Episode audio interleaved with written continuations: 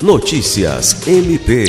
O Ministério Público do Estado do Acre, representado pelo Procurador-Geral Adjunto para Assuntos Jurídicos, Celso Jerônimo de Souza, participou na última sexta-feira, 10 de fevereiro, da solenidade de posse do novo presidente da Associação de Magistrados do Estado do Acre, ASMAC, o juiz de direito Gilberto Matos.